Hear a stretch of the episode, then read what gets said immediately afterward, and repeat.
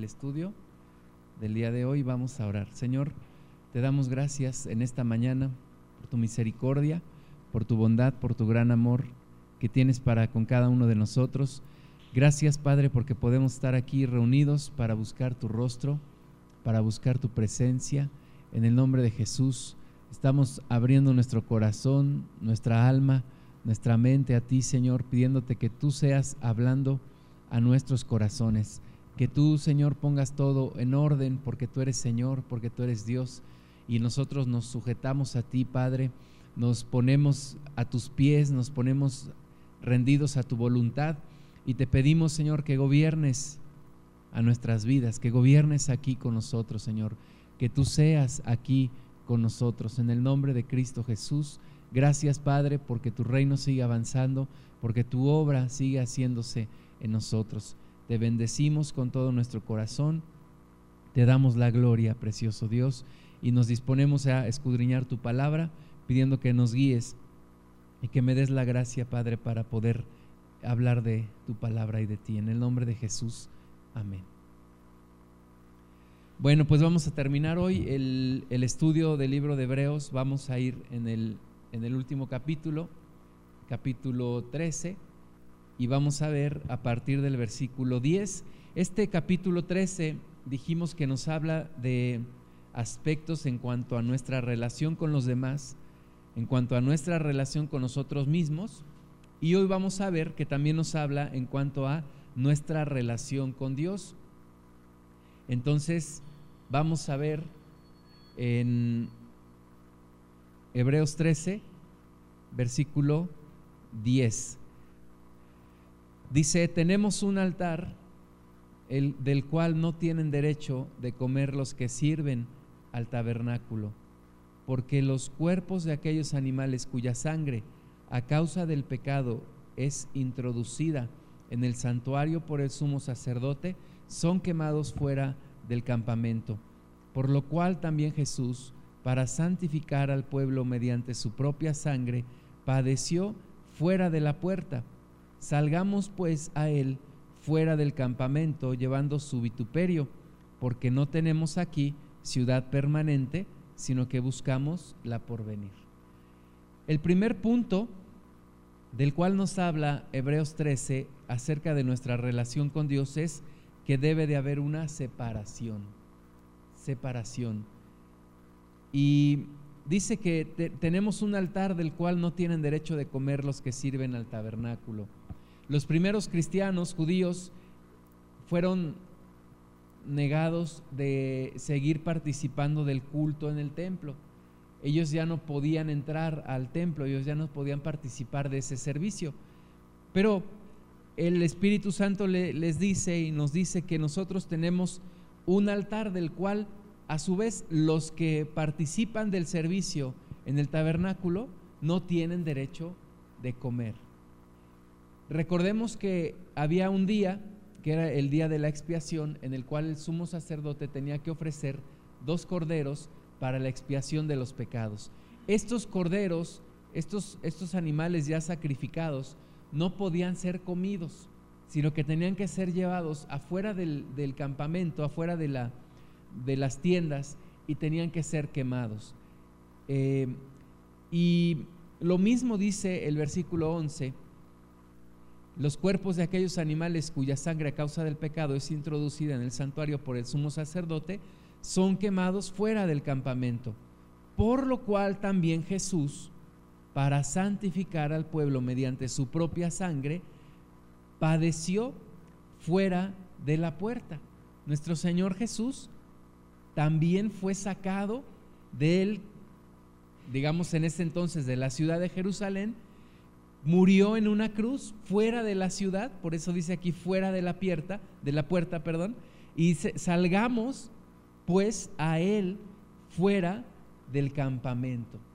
Entonces tenemos que salir del campamento, ¿para qué? Dice, llevando su vituperio, porque no tenemos aquí ciudad permanente, sino que buscamos la porvenir. Nos está hablando de separarnos del mundo nos está hablando de dejar el mundo. Así como Cristo tuvo que salir de Jerusalén y morir fuera de la ciudad, Y así como los animales cuya sangre era derramada por causa del pecado y eran sacados de la, de la, del campamento, de las tiendas y eran quemados afuera, de la misma manera nosotros tenemos que salir del mundo, tenemos que separarnos del mundo, tenemos que dejar el mundo. No, no que seamos quitados de este mundo, pero sí que haya una separación espiritual porque hemos sido apartados para Dios. Entonces, tenemos que separarnos del mundo y es la primera cosa que nos señala aquí Hebreos 13 acerca de nuestra relación con Dios. El que es amigo del mundo, dice la palabra de Dios, se convierte en enemigo de Dios. No podemos estar en el mundo y ser amigos de Dios. Tenemos que escoger, o escogemos el mundo o escogemos a Dios. El Señor Jesús dijo en Romanos capítulo 17, versículo 15, en su oración al Padre acerca de la iglesia, le dijo, no ruego que los quites del mundo, sino que los guardes del mal. No son del mundo, como tampoco yo soy del mundo. Santifícalos en tu verdad, tu palabra es verdad. Como tú me enviaste al mundo, así yo los he enviado al mundo. Y por ellos yo me santifico a mí mismo para que también ellos sean santificados en la verdad. Entonces, no somos del mundo, sin embargo tenemos que vivir en medio de este mundo, pero ya no somos del mundo. Y aunque tengamos que vivir en medio de este mundo, el Señor Jesús lo que le pidió al Padre es que nos guarde del mal, porque no somos del mundo como tampoco Cristo era de este mundo. Y así como Jesús fue enviado al mundo, Jesús nos envía a nosotros y que seamos santificados en la verdad. Para los judíos cristianos en aquel entonces, separarse del mundo incluía separarse del judaísmo. Para nosotros incluye separarnos de la religión, separarnos del pecado, separarnos de todo el sistema del mundo, guardar nuestro corazón de todo lo que el mundo hace. Vemos todo lo que el mundo hace y nosotros tenemos que estar separados de este mundo, guardados para Dios. El mundo comete adulterio, el mundo fornica, el mundo maldice, el mundo miente. Todo lo que vemos alrededor, toda esta cultura que vemos a nuestro alrededor, debemos de ser guardados de todo ese mal y apartarnos para Dios. Tenemos que estar santificados, apartados para nuestro Dios. Segunda de Timoteo 3:12 dice, y también todos los que quieren vivir piadosamente en Cristo Jesús padecerán persecución. El separarnos del mundo implica un costo, implica un precio. Y ese precio, dice aquí el apóstol Pablo, no dice que también algunos de los que quieren vivir piadosamente en Cristo, dice todos los que quieren vivir piadosamente en Cristo padecerán persecución. Padeceremos algún tipo de persecución, viviremos algún tipo de sufrimiento a causa de nuestra separación del mundo, pero hay que estar dispuestos a pagar el precio, separarnos del mundo.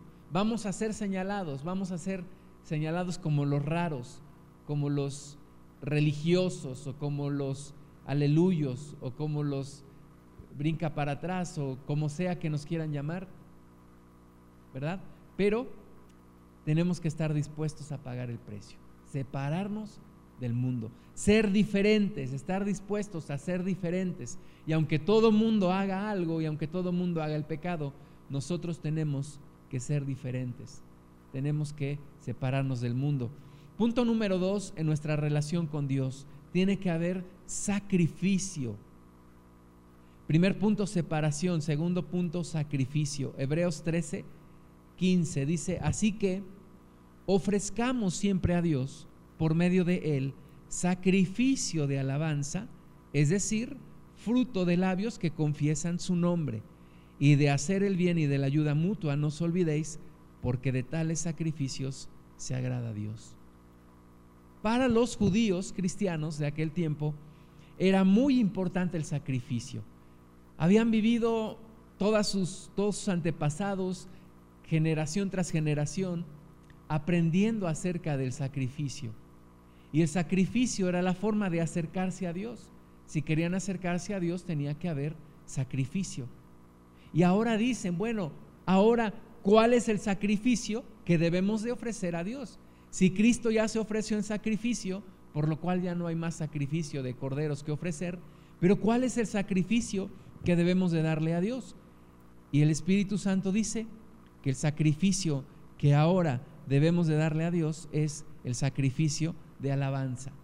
Y dice, ofrezcamos siempre a Dios, por medio de Él, sacrificio de alabanza. Es decir, fruto de labios que confiesan su nombre.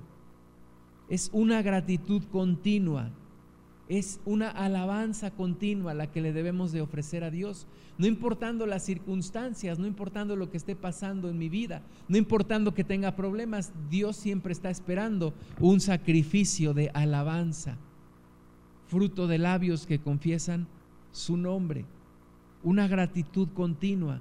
El Salmo 43 en el versículo 5 dice, ¿por qué te abates, oh alma mía? ¿Y por qué te turbas dentro de mí? Espera en Dios, porque aún he de alabarle, salvación mía y Dios mío. Entonces, aún cuando estamos tristes, aún cuando tenemos problemas, tenemos que decirle a nuestra alma, ¿por qué te abates? ¿Por qué te turbas? Espera en Dios, porque aún he de alabarle, salvación mía y Dios mío. La palabra hebrea, aleluya, quiere decir alabado sea el Señor. Y en nuestro corazón siempre tiene que haber una gratitud y esa palabra y esa actitud de aleluya, alabado sea el Señor. Siempre alabamos al Señor en momentos difíciles, en momentos fáciles, en momentos de angustia, en momentos de abundancia, cuando hay escasez, en todo tiempo, dice Hebreos 13:15, Dios quiere que ofrezcamos siempre por medio de él sacrificio de alabanza, es decir, fruto de labios que confiesan su nombre. Primera de Tesalonicenses 5:18 dice, dad gracias en todo. Dad gracias en todo. No nos dice, den gracias cuando les va bien. No nos dice, den gracias cuando hay abundancia. Nos dice, dad gracias en todo. Porque esta es la voluntad de Dios para con vosotros en Cristo Jesús. Dad gracias en todo. Ofrecer siempre el sacrificio de alabanza a nuestro Dios. Alabarle siempre. Ese es el sacrificio que Dios pide. Primero, sacrificio de alabanza. Segundo, sacrificio que Dios pide. Dice el versículo 16 de Hebreos 13, y de hacer bien y de la ayuda mutua, no os olvidéis, porque de tales sacrificios se agrada a Dios. Entonces, el sacrificio de alabanza y también el sacrificio de la ayuda mutua y de hacer el bien. Son los sacrificios que Dios quiere. Es lo que Dios recibe, es lo que Dios está esperando de nosotros. Los judíos se preguntaron allá por Isaías 58, 3. Dijeron, ¿por qué? Eh, decía el Señor, ¿por qué dicen, ayunamos y no hiciste caso? humillamos nuestras almas y no te diste por entendido. He aquí que en el día de vuestro ayuno buscáis vuestro propio gusto y oprimís a todos vuestros trabajadores. Y los judíos decían, Señor, ¿por qué no tomaste nuestro ayuno? ¿Por qué no tomaste nuestro sacrificio? Y Dios dijo, bueno, porque en el día de su ayuno buscan su propio gusto y oprimen también a sus propios trabajadores. Isaías 58, 6, Dios les dijo, no es más bien el ayuno que yo escogí desatar las ligaduras de impiedad, soltar las cargas de opresión y dejar ir libres a los quebrantados y que rompáis todo yugo? ¿No es que partas tu pan con el hambriento y a los pobres errantes albergues en casa? ¿Que cuando veas al desnudo lo cubras y no te escondas de tu hermano? Ese es el verdadero ayuno que Dios escogió. Ese es el sacrificio que Dios pide ahora de nuestra parte. Un sacrificio de ayuda mutua, un sacrificio de hacer el bien. un sacrificio de ocuparnos por los demás. Eso es lo que ahora nosotros debemos de darle a Dios. Una buena actitud hacia Él y hacia nuestros hermanos, hacia los demás. La adoración a Dios incluye el servicio a nuestro prójimo. En toda la Biblia solamente aparece una vez la palabra religión y aparece en el libro de Santiago capítulo 1 versículo 27. Y dice allí, la religión pura y sin mácula delante de Dios, el Padre es esta. Visitar a los huérfanos y a las viudas en sus tribulaciones y guardarse sin mancha del mundo. Esa es la religión. ¿Cuántas veces escuchamos a la gente decir, es que mi religión, dice aquí, la religión pura y sin mancha es esta? Esta es la verdadera religión. ¿Cuál es esa religión? Bueno, visitar a los huérfanos y a las viudas, ayudarles en sus tribulaciones y guardarse sin mancha del mundo. Esa es la verdadera religión. Ese es el sacrificio que Dios pide ahora. ¿Verdad? Ahora no es eh, hacer levantarle un sacrificio, un cordero, algo, ni siquiera lastimar mi cuerpo. Ahora el sacrificio que Dios pide es alabanza, es hacer el bien y es no olvidarse de la ayuda mutua, no olvidarnos de nuestros hermanos y de nuestro prójimo. Tercer punto en nuestra relación con Dios, sometimiento. Sometimiento.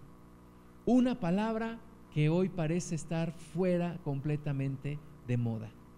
Por eso empieza la Biblia en, en Hebreos 13:10 hablándonos de que hay que separarnos del mundo. Porque hay cosas que el mundo no entiende y no hace. Y una de ellas es el sometimiento. Hoy en día y sobre todo en nuestro país y en nuestra cultura hay una gran aversión a someterse a las autoridades. Decimos, ¿por qué me voy a someter a una persona que es peor que yo? ¿Por qué me voy a someter a un presidente, a un gobernador, a un diputado, a un policía?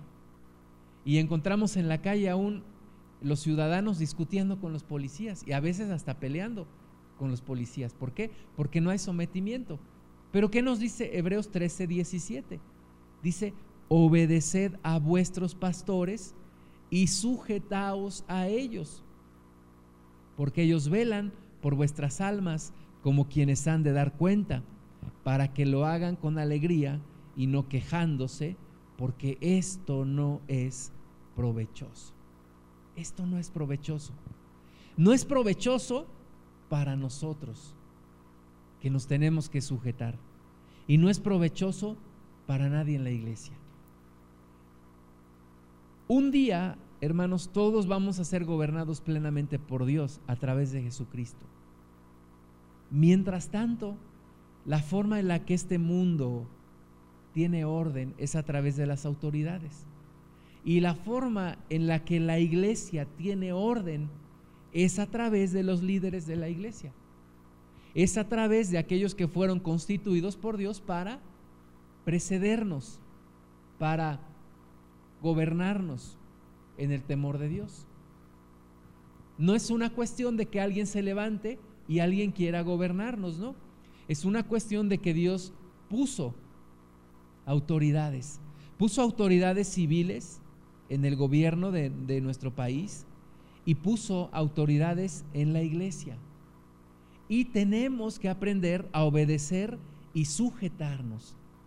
Nos cuesta trabajo porque decimos, y no podemos caer en el extremo de decir, bueno, voy a adorar a ese hombre de Dios. No, la Biblia no nos está pidiendo que adoremos, no nos está pidiendo que eh, los veamos como Señor, porque dice el Señor Jesús que solamente hay un Señor, que es Él. La Biblia lo que nos está pidiendo es obedecer y sujetarnos. Obedecer a nuestros pastores porque ellos representan a Dios y su autoridad. Es necesario. Si no, todo esto sería un desorden. Cada quien haría lo que bien le parecería hacer. Pero a causa de que Dios conoce cómo somos, Dios nos pone líderes. Todos debemos de tener a alguien que reconocemos como líder. Todos debemos de tener a alguien que reconozcamos como autoridad. Porque si no, entonces andaremos en desorden. Yo tengo mi autoridad también. El viernes pasado hablé con él y le decía yo a mi esposa ayer, sentí que, que Dios me estaba exhortando a través de él. Y se lo agradezco a Dios porque de repente todos necesitamos que nos ubiquen en la realidad, que nos ubiquen en las cosas. Entonces, todos necesitamos someternos, sujetarnos y obedecer. En Tito 1 dice en el versículo 5, por esta causa te dejé en Creta, le dice Pablo a Tito, para que corrigieses lo deficiente y establecieses ancianos en cada ciudad, así como yo te mandé. Él tenía que ir a cada iglesia y establecer ancianos, establecer liderazgo, establecer gobierno, el gobierno de Dios a través de los líderes, a través de las autoridades que Dios mismo pone. En Hechos 20, 28 dice, por tanto, mirad por vosotros y por todo el rebaño en que el Espíritu Santo os ha puesto por obispos para apacentar la iglesia del Señor, la cual él ganó por su propia sangre. Obispo, la palabra obispo quiere decir supervisor. Ancianos, obispos, líderes, es la misma figura, personas que a través de quienes Dios gobierna la iglesia. Y necesitamos este gobierno en la iglesia. Y necesitamos reconocer a estas personas en la iglesia. Estas personas en la iglesia son puestas, dice Hechos 20, 28, para apacentar la iglesia del Señor. No son ellos señores de la iglesia, no son ellos dueños de la iglesia, pero son puestos por el Espíritu Santo para apacentar la iglesia, la cual el Señor Jesús ganó por su propia sangre. Es la iglesia de Cristo es la iglesia del Señor. Pero Él pone líderes para apacentar. ¿Qué quiere decir apacentar?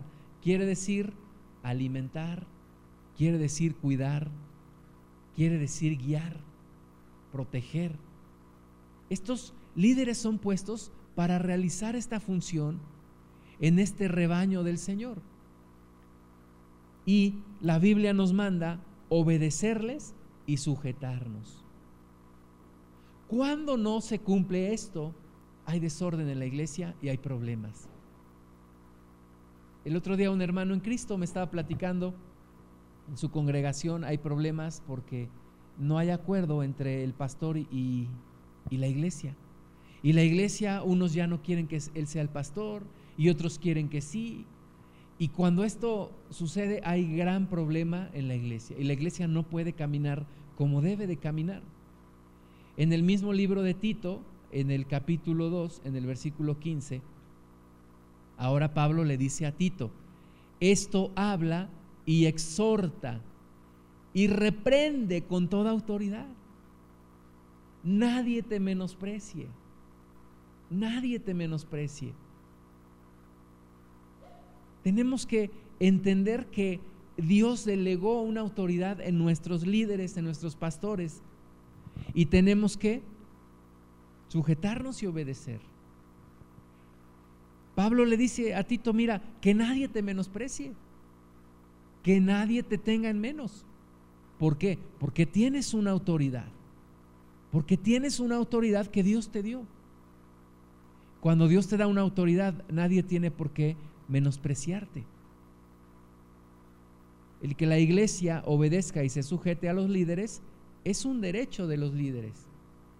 Es una obligación de la iglesia.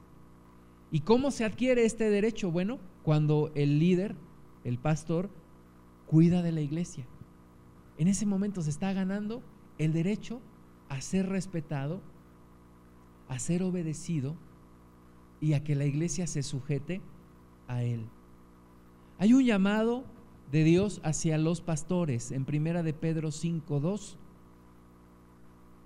El apóstol Pedro dice, apacentad la grey de Dios que está entre vosotros, cuidando de ella, no por fuerza, sino voluntariamente, no por ganancia deshonesta, sino con ánimo pronto, no como teniendo señorío sobre los que están a vuestro cuidado, sino siendo ejemplos de la grey, y cuando aparezca el príncipe de los pastores, vosotros recibiréis la corona incorruptible de la gloria.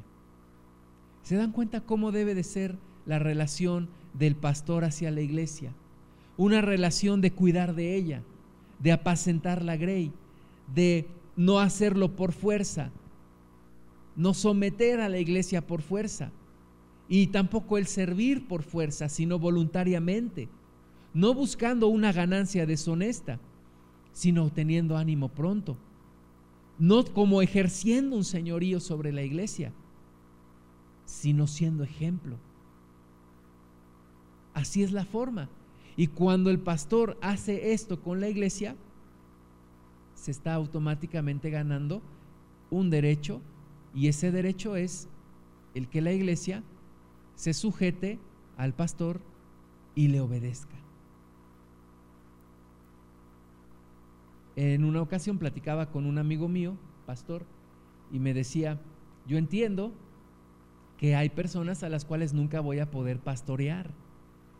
¿Por qué? Bueno, porque ellos no me ven como su pastor, porque ellos me ven como tal vez eh, no como alguien con autoridad sobre ellos. Dice, lo que yo no entiendo es que esas personas permanezcan en, la, en mi congregación cuando no me respetan como autoridad. Él decía, lo, lo más recomendable sería que se buscaran un pastor a quien sí pudieran respetar y a quien sí pudieran reconocer su autoridad. ¿Por qué? Porque esto no es provechoso. Cuando no hay una buena relación entre el pastor y la iglesia, esto no es provechoso para nadie. No se puede avanzar en el reino de Dios. No se puede seguir en el reino de Dios si no hay honor.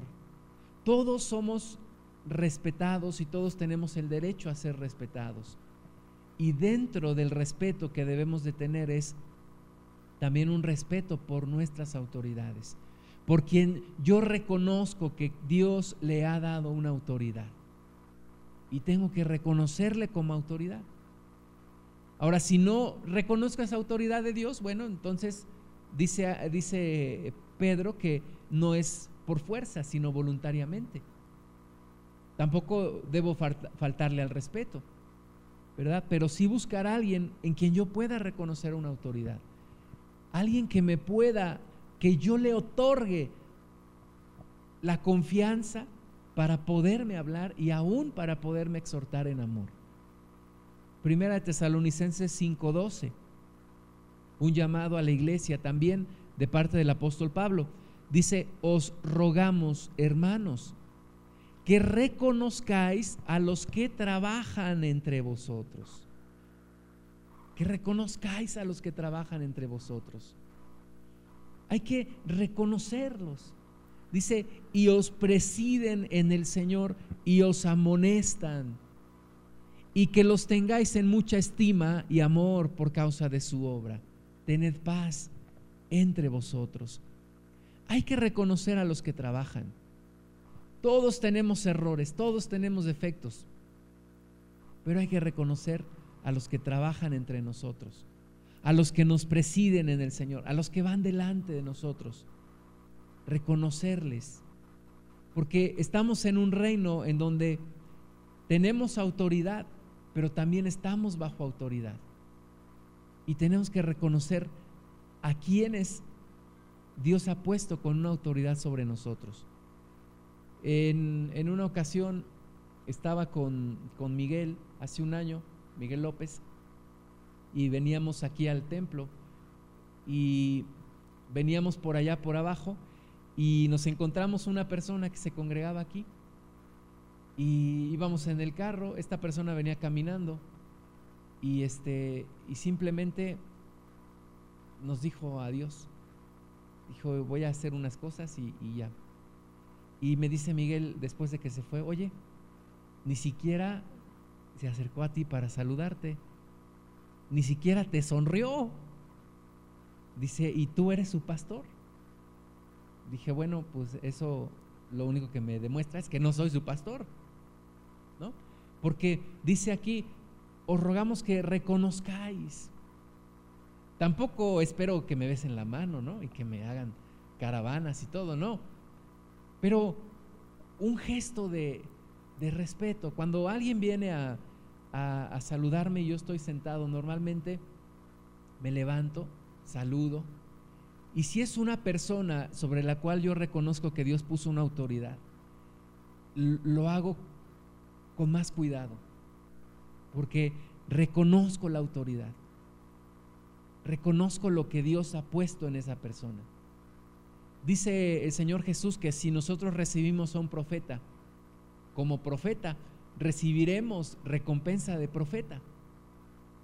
Pero si yo lo recibo simplemente, cualquier hermano que viene aquí, pues entonces no recibo mi recompensa por haber recibido un profeta, porque no recibí un profeta como profeta. Si recibo un maestro, pero no lo recibo como maestro, y cuestiono lo que dice y digo, oh, se me hace que eso no es verdad, entonces no recibo la bendición que el mismo Dios está dándome a través de esa persona. El Señor Jesús, el mismo Señor Jesús, dice que fue al lugar donde había crecido y dice que no pudo hacer muchos milagros allí. ¿Por qué? A causa de la incredulidad de las personas. No fue reconocido como autoridad. Dijeron, ¿y quién es este? ¿No es el hijo de José el carpintero? ¿No es el hijo de María? ¿No es ¿No viven sus hermanas y sus hermanos con nosotros? ¿De dónde pues le sale tanta sabiduría? Y lo menospreciado. Y no pudieron recibir la bendición. Pues cuando tú y yo menospreciamos a alguien que tiene autoridad, que Dios le ha dado dones, y cuando tú y yo lo menospreciamos o la menospreciamos, entonces no podemos recibir lo que Dios tiene para nosotros a través de esa persona. Jesús dijo en Juan 13:20, de cierto, de cierto os digo, el que recibe al que yo enviare, me recibe a mí. Y el que me recibe a mí, recibe al que me envió. Fíjate, el que no, el que no recibe al que Jesús envió, no lo recibe a él. ¿Y cuántas veces no recibimos a alguien que Jesús envió? Dice Hebreos 13, 17, obedeced a vuestros pastores y sujetaos a ellos, porque ellos velan por vuestras almas, como quienes han de dar cuenta. Los pastores han de dar cuenta de sus ovejas o de las ovejas de Dios que le fueron encargadas. Tienen que estar velando, tienen que estar cuidando, tienen que estar viendo a ver, esta que, esté comiendo buenos pastos, esta otra que es medio rebeldona, pues a ver, que, que se someta al Señor, que, que entienda. Esta otra que está enfermita, pues hay que cuidarla, hay que, hay que restaurarla, hay que darle su caldito de pollo, ¿no? Hay que, hay que vendarle su piernita que se quebró. Dice la palabra que para eso Dios levanta pastores y que cada pastor ha de dar cuentas de las almas a las cuales Dios le puso a cuidar. Pero dice que el sujetarnos y el obedecerles ocasiona una cosa, hermanos, y esta cosa es que lo hagan con alegría y no quejándose. Fíjate a quién le dice la Biblia que ocasionen o que hagan lo necesario para que los pastores no se quejen y estén alegres. No se lo dice a los pastores, se lo dice a la iglesia le dice, sujétense y obedezcan para que sus pastores hagan su labor con alegría y no quejándose. Qué, qué, triste cuando de repente un pastor se para al frente y comienza a predicar y comienza a predicar amargura. Amargura. Es que los hermanos son así, malagradecidos, y hablan de las experiencias que han tenido, y pura amargura sale del corazón. Ahora, ¿quién es responsable de eso? Dice aquí que la iglesia. La iglesia tiene que sujetarse y obedecer para que los pastores no se quejen y hagan las cosas con alegría. Es obligaciones, labores, responsabilidad de la iglesia obedecer y sujetarse para tener un pastor feliz y para que la iglesia esté feliz. Es obligación de la iglesia hacerlo, sujetarse y obedecer. Qué frustración más grande. Y yo no sé si les ha pasado cuando alguien viene y te pide un consejo. Y tú le, y tú le das el consejo. ¿Y qué hace la persona? La vuelves a ver y te das cuenta que no te hizo caso y que sigue con problemas. Y luego la ves en, dentro de dos meses y sigue con lo mismo y no te hizo caso. Entonces, no hay la alegría de decir, qué padre, voy a aconsejar a esta persona. ¿Por qué? Porque sabes que no te hace caso. Sabes que lo único que está buscando es eh, platicar contigo para decir, bueno, pues ya platiqué con tal persona, pero no te hace caso, no te obedece y no se sujeta. Y eso trae queja. A veces, aunque el pastor no lo externe a la iglesia, pero hay una queja interior. Como Jeremías que se la pasaba llorando por el pueblo. ¿Por qué? Porque el pueblo no le hacía caso. El pueblo no escuchaba su amonestación, el pueblo no escuchaba su palabra. Como el mismo Jesús que lloró y que vio Jerusalén y que dijo, Jerusalén, he querido recogerte como la gallina que cobija sus polluelos, pero no lo has permitido. Y vienen días de dolor. Y Jesús se lamentó porque el pueblo judío no le escuchó. Entonces, cuando no hay sujeción y obediencia, el pastor no puede vivir en alegría, no puede hacer su labor con alegría. Hay una frustración adentro del corazón. Tercera de Juan 1.4 dice, no tengo yo mayor gozo que este, el oír que mis hijos andan en la verdad. Fíjate, Juan dice, este es mi mayor gozo, el escuchar que mis hijos caminan en la verdad, el saber que lo que yo les he dicho, lo que yo les he hablado, lo que yo he sembrado, dio fruto. Qué padre, qué bueno encontrarte con alguien. Yo todavía tengo amistades, nosotros fuimos líderes de jóvenes y todavía tenemos amistades con aquellos que, Dios nos permitió servirles. Y nos da gusto cuando el, el, viernes pasado hablaba con un hermano, está sirviendo allá en el DF, está entregándole su vida a Dios. Y qué gozo, qué gusto decir, bueno, participé con un granito de arena en la vida de esta persona. No hay mayor gozo para un pastor ver que lo que ha hecho, que lo que ha sembrado, que lo que ha trabajado ha dado un buen fruto. Filipenses 1:3 Doy gracias a mi Dios siempre que me acuerdo de vosotros, siempre en todas mis oraciones, rogando con gozo por todos vosotros, por vuestra comunión en el Evangelio, desde el primer día hasta ahora. Da gracias el apóstol Pablo si tenía iglesias como la de Corinto en donde había problemas y había dificultades, pero estas congregaciones como la de los filipenses le generaban un gran gozo, le generaban una gran satisfacción al apóstol Pablo. La iglesia en Tesalónica, igual, primera de Tesalonicenses 2.19, dice, porque ¿cuál es nuestra esperanza o gozo o corona de que me gloríe? ¿No lo sois vosotros delante de nuestro Señor Jesucristo en su venida? Vosotros sois nuestra gloria y gozo.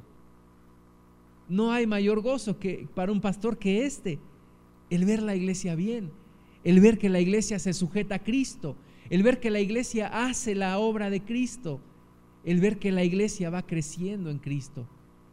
Y este, dice el, apóstol Pablo, este es mi gozo, ustedes son mi gozo, ustedes son mi gloria. Entonces, sometimiento es también algo a lo cual Dios nos está llamando, a someternos, a reconocer, a tenerlos por estima. Sabemos que hay errores, sabemos que hay problemas también y que los líderes no, no son perfectos. Pero también la palabra de Dios dice que cuando haya una, una acusación en contra de un líder, en contra de un anciano, no se haga sin tener dos o tres testigos. Entonces hay que cuidar el someternos, el obedecer, el mantener el orden dentro de la iglesia de Cristo. Cuarto punto en nuestra relación con, con nuestro Dios es la súplica. Súplica. Dios quiere que intercedamos también por los líderes. Hebreos 13, 18. Dice Hebreos 13, 18. Orad por nosotros, pues confiamos en que tenemos buena conciencia, deseando conducirnos bien en todo. Y más os ruego que lo hagáis así para que yo os sea restituido más pronto. Orar por los líderes por dos razones. Primera, porque lo merecen dice aquí el escritor de Hebreos, oren por nosotros, pues confiamos que tenemos buena conciencia. O sea, merecemos sus oraciones, oren por nosotros. Pero también dice, o lo ruego que así lo hagáis para que yo sea restituido más pronto, también por necesidad, porque lo merecen y porque es necesario. El apóstol Pablo dijo en el libro de Romanos capítulo 15, versículo 30, pero os ruego, hermanos, por nuestro Señor Jesucristo y por el amor del Espíritu, que me ayudéis orando por mí a Dios, para que sea librado de los rebeldes que están en Judea, y que la ofrenda de mi servicio a los santos en Jerusalén sea acepta, para que con gozo llegue a vosotros por la voluntad de Dios, y que sea recreado juntamente con vosotros. Y el Dios de paz sea con todos vosotros. Amén. Entonces, estar orando, estar orando por nuestros líderes, estar orando por nuestros pastores, estar orando por los que nos preceden en este camino, por los que van delante, por los que están gobernando la iglesia, estar orando, como dice también la Biblia, para que podamos vivir quieta y reposadamente, para que las cosas caminen bien, para que no haya jaloneos, gritos, sombrerazos en la iglesia. Oremos por los líderes. Hebreos 13:20. Y el Dios de paz que resucitó de los muertos a nuestro Señor Jesucristo, el gran pastor de las ovejas, por la sangre del pacto eterno, os haga aptos en toda buena obra para que hagáis su voluntad, haciendo Él en vosotros lo que es agradable delante de Él por Jesucristo al cual sea la gloria por los siglos de los siglos. Amén. Entonces, no es suficiente nada más con recibir la doctrina, sino que también necesitamos que eh, Dios, este Dios de paz, este Señor nuestro que es Jesucristo, haga en nosotros, nos haga aptos para toda buena obra. Él transforme nuestro interior para que podamos vivir como Dios quiere. Él tiene que intervenir en nuestra vida para que podamos ser aptos en toda buena obra y, haciendo todo lo que es agradable delante de Él. Necesitamos su intervención, necesitamos su transformación en nuestro interior y a Él sea la gloria por los siglos de los siglos. Amén. Y termina con esto la carta a los Hebreos, Hebreos 13, 22 os ruego, hermanos, que soportéis la palabra de exhortación. Fíjate, todo este libro es una palabra de exhortación. ¿Exhortación a qué? Bueno, es un llamado urgente a tener satisfacción en el nuevo pacto y en el sacrificio de Jesús. Es un llamado a seguir a Cristo. es una exhortación a seguir en la carrera de la fe, a poner nuestros ojos en Jesús, a motivarnos con los grandes héroes de la fe. Es una exhortación toda la carta a los hebreos, una exhortación a no conformarnos con este mundo, una exhortación a vivir en el mejor pacto, en el nuevo pacto. Por eso dice, hermanos, os ruego que soportéis la palabra de exhortación. Y luego dice, pues, pues os he escrito brevemente. Nos ha tomado varias semanas estudiar esta palabra y dice aquí que es una palabra que fue escrita brevemente. Si nos ponemos a analizar todos los temas que toca el libro de los Hebreos, vamos a darnos cuenta que es breve comparada con todas las verdades que contiene. Es breve. Es breve y resume de una manera hermosa tantas verdades de Dios. Es breve porque contiene menos de diez mil palabras. Es más corta que el libro de Romanos o la primera carta a los Corintios.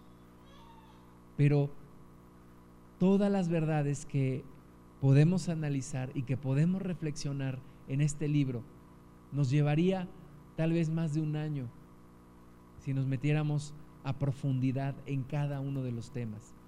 Entonces, tenemos que seguir escudriñándola, tenemos que seguir meditándola. Esta breve carta, os ruego hermanos que soportéis la palabra de exhortación, pues os he escrito brevemente. Sabed que está en libertad nuestro hermano Timoteo, con el cual si viniere pronto iré a veros Sabemos que Timoteo, por esta frase aquí, también fue encarcelado. El apóstol Pablo lo invitó y lo animó a no tener miedo de la persecución. Y Timoteo cayó en la cárcel, pero dice que estuvo libre. Y luego dice el versículo 24, saludad a todos vuestros pastores y a todos los santos. Con el mismo respeto y con la misma exhortación que el escritor de Hebreos llama a la iglesia a obedecer y a sujetarse a sus pastores, ahora dice, bueno, saluden a todos sus pastores y a todos los santos. Los de Italia os saludan y esto nos hace ver que la carta tal vez se escribió en Italia o tal vez había algunos cristianos de Italia acompañando al escritor de la carta. Y por último, versículo 25, la gracia sea con todos vosotros. Amén. La gracia que solamente puede venir de Cristo, la gracia que solo Cristo nos puede dar.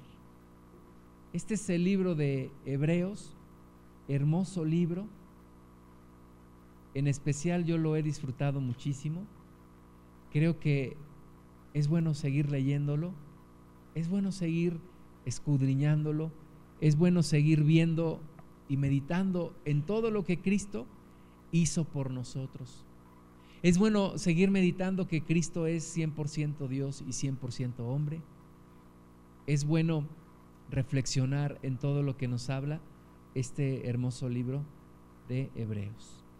Y vamos a orar y vamos a darle gracias a Dios porque hemos podido terminarlo. Señor, te agradecemos en el nombre de Jesús por la inspiración que has traído a aquella persona que escribió este libro y que como sabemos, Señor Jesús, fue inspirado por ti, Espíritu Santo. Sabemos que ninguna profecía es para interpretación privada y sabemos que los santos hombres fueron inspirados por ti y ahora nosotros podemos leer estas palabras y a la vez ser motivados por ti, Señor. Gracias te damos por este tiempo que hemos podido escudriñar el libro de Hebreos. Te pedimos, Señor, que nos ayudes a seguir meditando en él, en tus verdades, en la supremacía del nuevo pacto, en la supremacía de nuestro sumo y gran sacerdote Jesús,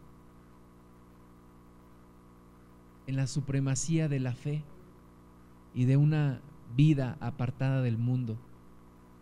Gracias te damos, Padre. Ayúdanos a seguir adelante, como dice esta carta, con una gran nube de testigos, pero sobre todo poniendo nuestros ojos en Jesús, el autor y consumador de la fe. Gracias te damos, precioso Padre, en el nombre de Jesús. Amén.